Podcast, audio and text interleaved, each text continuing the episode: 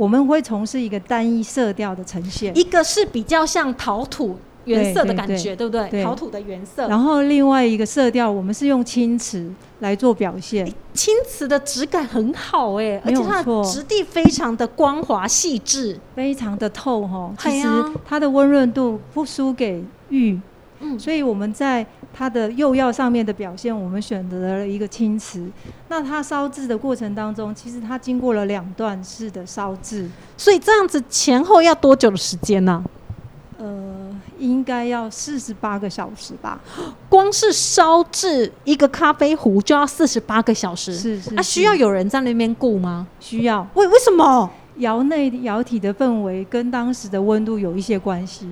那天气如果有一些差异度的时候，我们必须要控制窑体内的压力。哎，它是一个气温、温度跟釉药产生的一个氛围。嗯，所以一样的釉药，我们在不同窑体里面烧制出现的色泽、颜色跟表现完全不同。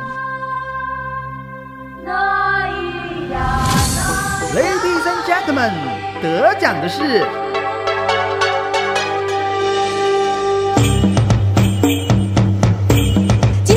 节目当中呢，特别请到了这一位好朋友哦，是来自台东哦。来，这一次呢，我们要特别介绍的是来自台东卑南族的陶艺创作家，也就是我们的何丹秀丽老师。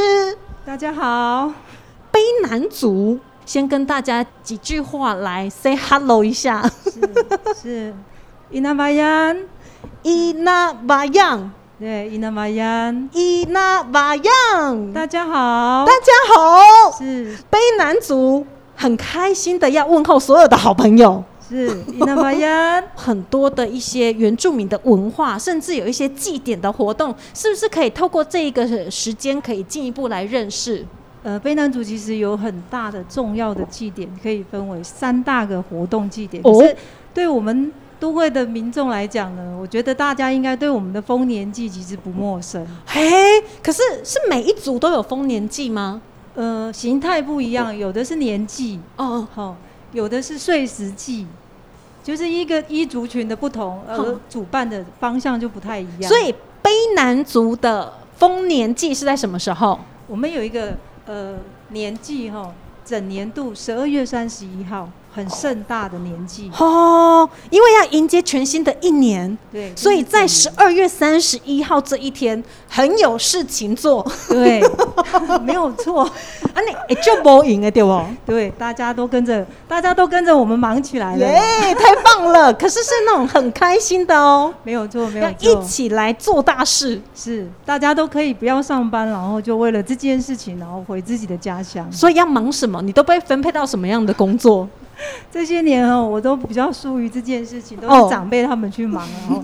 那因为我我只能在远方用我的技术来嗯做一个传承，这样子。嗯，那呃，其实长辈他们做了很多的事，比如说很多的呃，大家对我们的青年会所，哦，青年会所跟我们的舞蹈技艺，跟我们的打猎完以后的大猎季，嗯，都会在当时的现场做一个呈现，哦，意味着就是把猎物回来。哦，是我们的妇女朋友们会在现场，我们迎接我们的族人他们的丰收，然后哦进到会场去，这样。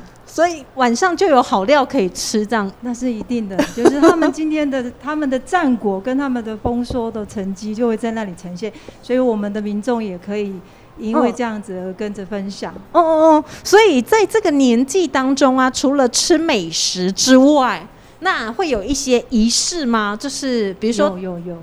大家要一起一起跳舞，一起唱哦歌，嘿，然后因为他一直围成一个，圈，对升起萤火，大家都没有办法停止哦，所以那个时间可能睡觉就不是一件很重要的事情。要通宵，对，然后用接力的方式，对，不同的家族，我们就一同在这个会盛会里面嗯，做一个很盛大的一个祝福。哎，各位好朋友，你现在听到的这一段呢，我们在介绍远在台东的卑南族。是。然后其中有一个非常盛大的，每一年大家所期待的，就是在十二月三十一号的年祭，对不对？是。然后它会有这样子的一个呈现，其实我们整年度哦，嗯嗯。有小米丰收季，小米丰收季。是这个由妇女同胞嗯我们来做执行。是。那另外一个就是我们卑南族是母系社会，嗯。所以呢，我们的小朋友在成长的过程当中，十三到十八岁，他们必须要到到会所去受训。哦那个过去我们没有学校啊，没有部队的时候，它是我们很重要训练的场所。哦，受训都在做些什么嘞？也就是呃，他们去传承我们过去传统的技艺，比如说哦青年会所只有男生可以进去哈、呵呵呵所以他们当然要学习我们过去的传统打猎嗯嗯文化上面的禁忌，嗯，都放在那边。还有再来就是训练他们的体能，是然后让他们在这个地方接受耆老们他们或者是教父的传承以后，哎他才未来才足以捍卫自己的家园。所以那个过程是一个男孩登朵郎的时刻，没错，非常重要的一个经历，对不对？对，对所以在那边受训完成的孩子们，就是架杠的男猪喊哦。呃，其实我们有一个很经典的猴记的哈，十三岁到十八岁的男男生，他们必须在这里受训的时候呢，他们那个阶段要自己上山去抓一只猴子，小猴子回来养。嘿，那我们就知道，我们宠物养了一段时间以后，是在成年礼的那个过程，他必须要亲自把这只他们养的猴子杀掉。啊，我不敢听，是我当不敢其实我觉得你还要继续讲？吗？非常让人家难过的事情。可是他在训练什么？过去我们要测试我们的我们的孩子可以不可以捍卫自己的家园，那个心灵的挑战啊，跟实际上呃可以克服的时候，当你知道他可以完成这件事的时候，嗯嗯其实他才有办法经历过他内心的淬炼。好、那他亲自杀了以后，这个猴子以后，整个部落的人会为了这件事情来做一个庆典。那一来呢是呃庆祝他们成年了，二来其实也是在悼念这只猴子，因为它其实已经是他们的家人了嘛，嗯嗯嗯，它也是他的宠物啊。其实你要亲自把它杀掉，其实是多么困难的事情。好、嗯。那连小孩子他们也会很难过，所以一来是很开心他成年了，二来是他要悼念这只猴子，嗯也就是他的玩伴，也他必须要悼念他，也是一个一个祭祀的过程。所以当时的氛围其实是呃家人长辈对他们的成年礼很开心，可是我们必须要突突破这个心灵的过程的挣扎，所以他可以走过这一段，表示他心智已经成熟了。接下来他才有办法能力去保护自己的家园，嗯。这是我们过去一直以来对青年的训练。嗯。当然现在不太可能了，嗯，现在我们就意向式的表示，嗯。那他们青年还是要去山上接受呃一周的训练，住在山上里面，他可能就是在那边我徒手，你怎么样在山上没有东西的情况之下，你怎么样活训练自己可以活下来这样。嗯，而且狩猎的过程其实也可以学习到怎么样设陷阱，让猎物上钩，对不对？是是是，哦，所以它其实是考验说个人的体能状态，甚至呢也要运用一些机制的部分，然后要有策略的。对对不对没错，完全正确。哦，怎么样在森林当中呢捕捉到自己的猎物？这样子，是，哇所以我们开玩笑说，疫情来的这一刻，谁可以过得很好？当然就是原住民啦、因为其实疫情来的时候，我们大家都想回部落去了，因为那里其实是最安全的。嗯，那加上我们过去的传统，是我，觉得呃，不管环境怎么样，对原住民来说，其实它都是可以是一件很简单的事情。嗯嗯来，各位好朋友，今天呢，我们特别在这个园区，我个人觉得好酷哦，也是在台中市第一个以原住民为主题的交流园区。在里头呢，我们可以看到不同的创作空间。今天我们走进这个房间，哦，它里面还隔间。有好多不同的分区，对不对？这边是领头羊的桃花源，所有的作品都是手捏。那呃，我个人比较倾向于，只要我们手可以做的东西，我就会自己来这样。哦，所以看到眼前的所有一切都是手捏出来的，是用用陶土，陶土哎、没有错。那其实土对我来说其实很强烈，原因是因为，呃，我们跟这片土的关系是什么？每一个人都这样子，所以我觉得每个人他会对自己的环境产生了一些概念。我们常常讲说“人不亲，土亲”。那我没有办法在部落里面成长，我来了都市，我觉得这个土地跟我的关联是非常强的。那也是一个因缘。那我过去非常的忙碌哈，所以我都会泡茶。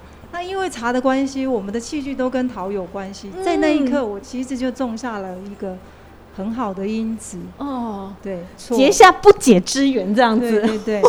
那很多人都会羡慕说啊，你做了一个一辈子都可以做的工作跟兴趣，就是很羡慕我啦。哦那我也会觉得，哎、他说的真好，真的哎，所以只要愿意做，对，泥土拿起来，你就可以捏出你想做的东西。哦，所以阿丹老师是因为喝茶的关系开始爱上陶器。我们的连接都跟陶瓷有关系。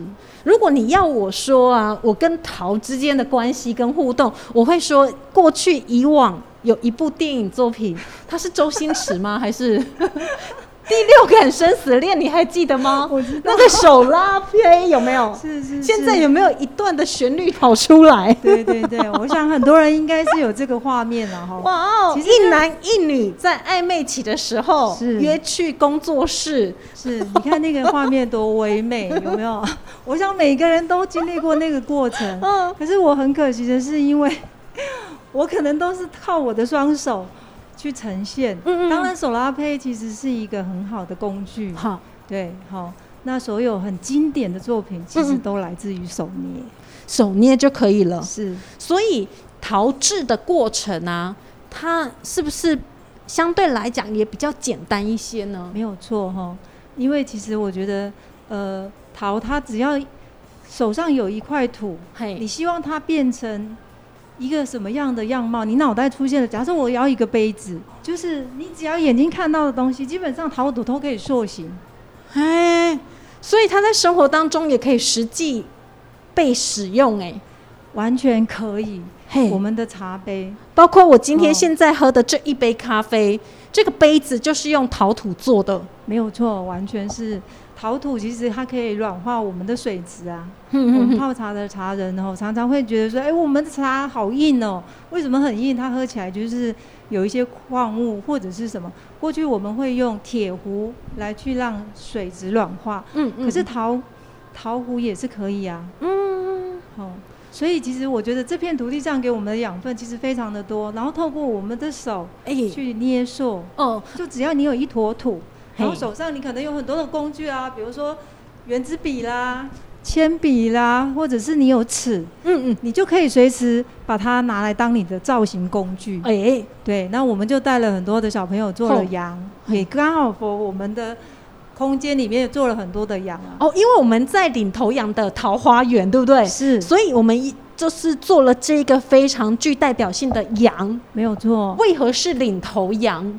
其实这个就在我们光复新村里面，一开始我们这第一个原住民的据点，嗯，所以我们当时的概念是，我个人的概念，希望我们第一个据点可以成为整个八大通路很具代表性的一个据点。嗯，或许这个是一个很很大的心，可是我觉得我们可以做到，所以呢，我们就把它定调为领头羊这样。嗯那羊跟我们原住民也非常的息息相关。哎，过去呃，秘鲁他们其实会拿羊放在屋顶的瓦片上面，秘鲁是中南美那是没有错哦，很远的那个国家也是，原住民，也是原住民。是他们跟我们其实，在某一个地方、某一个部分都会做相同的动作。哦族群其实南岛语很多的族群，我们只要是人类都会。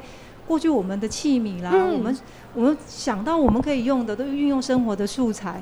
对，那那个羊，它建构了我们，它有放在屋瓦上面，其实它是一个祈福的动作，带来好运，这样就很像我们的附身所以当时我们就会觉得，好，那我们就以这个为出发点。嗯，那我们原住民的呃狩猎羊也是其中之一啊，刚好成为我们生活循环息息相关的一个是一个链。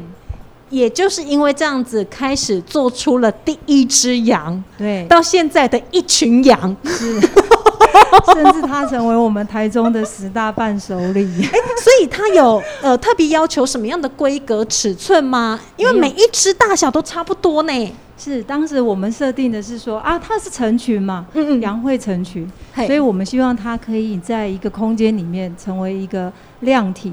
那它大大小小，我们在陈设上面布置可能会有一些困难。当然，在山区羊都会大大小小，所以呃，我们就让它自然成型。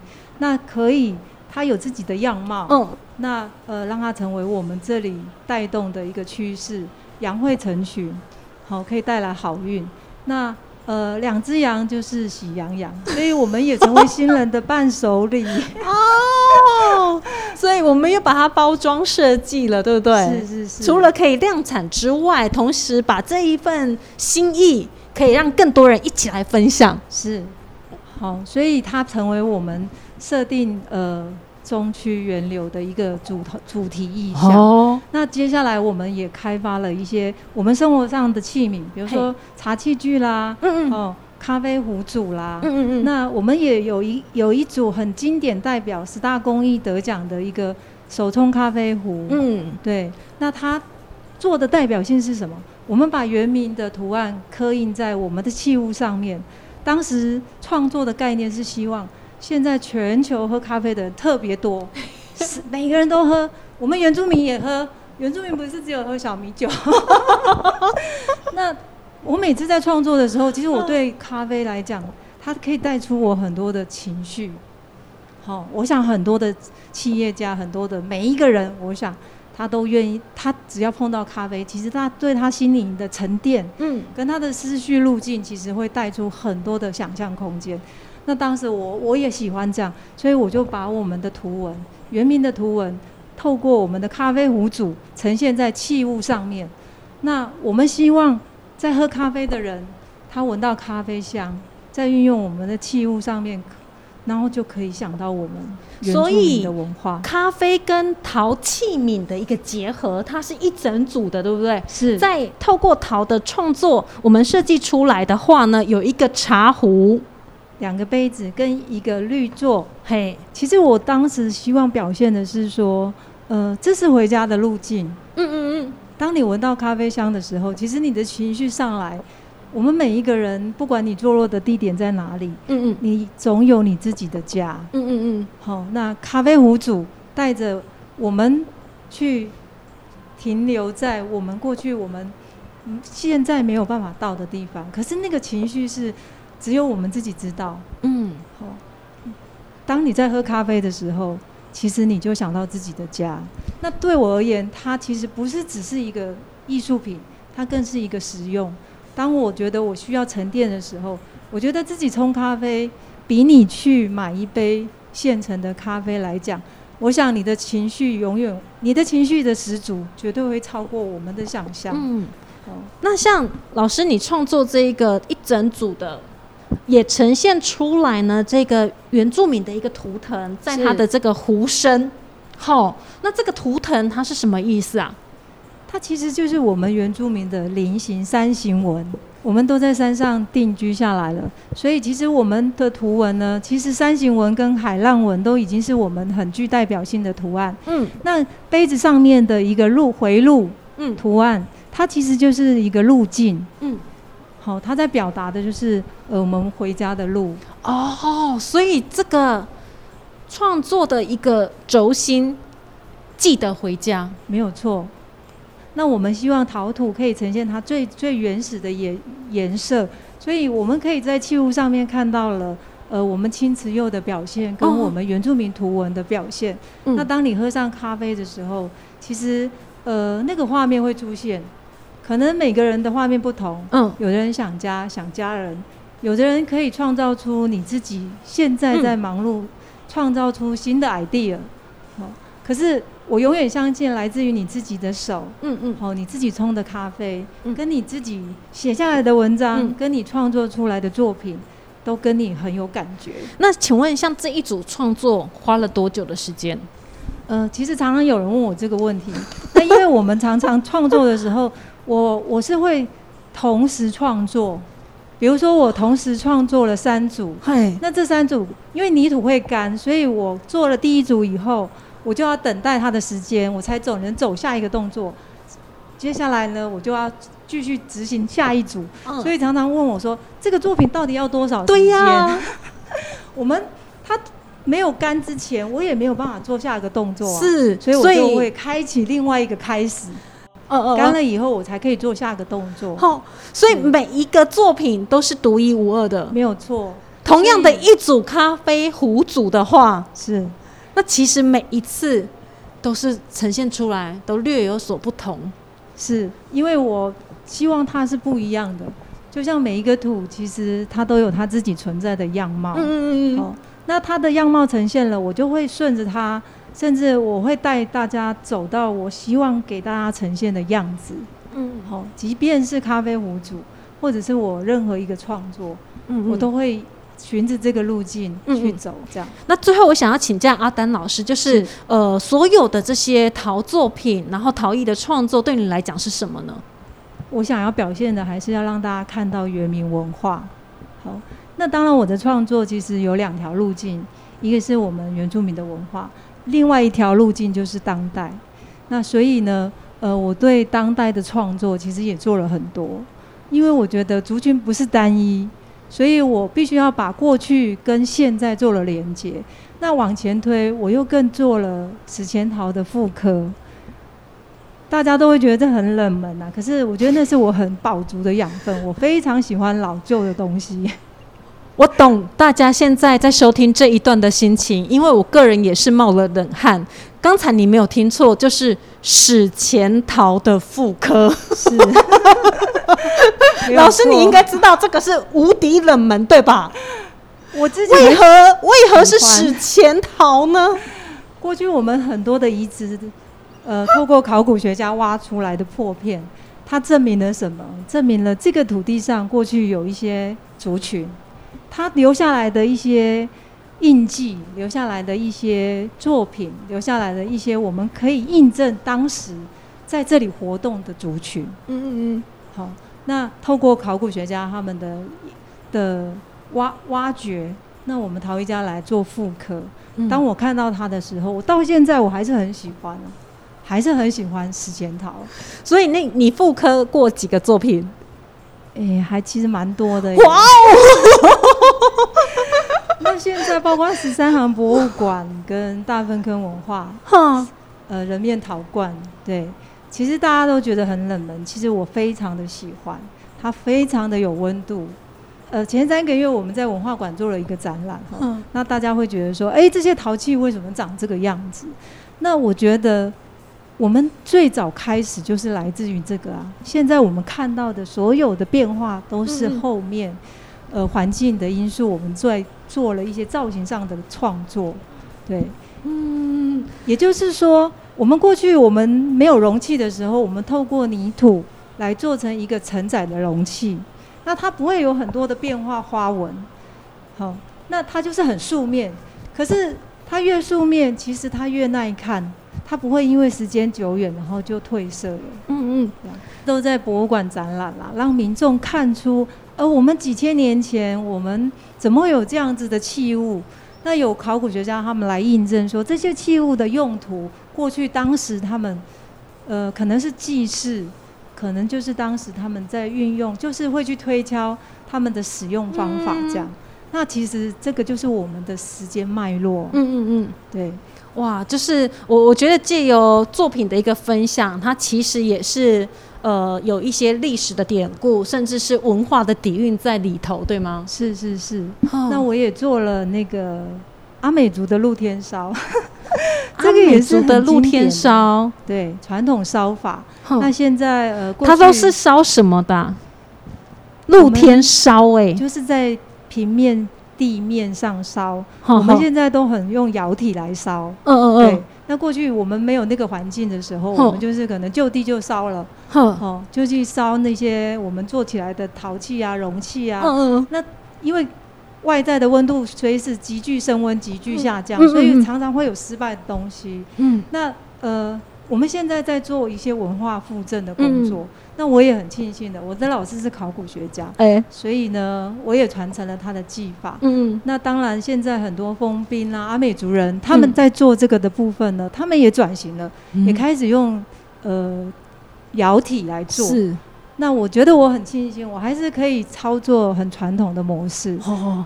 呃，对于这些，比如说陶艺新手啦，或者是新生代，有没有一些想法？其实我觉得陶是一个非常棒的哈，我们从幼儿开始，从幼稚园的小朋友，嗯，一直到乐龄，我想什么是最好的手部运动，就是捏陶啊。嗯，那个陶的塑形可以因为当时每一个人的成长背景不同，嗯每个人想要呈现的东西而做你做有兴趣的表现。嗯嗯，那我常常会跟学生说，你不可以做跟我一样哦，因为我相信每一个人都有自己的独特。哦，对，每个人的脑中都有自己的小宇宙，你知道吗？是是是然后透过自己的一些想法呈现在这些陶土创作当中，它也是一个过程。是。那我常常带那个幼儿园的小朋友，我就说我们来做汤匙，那怎么做？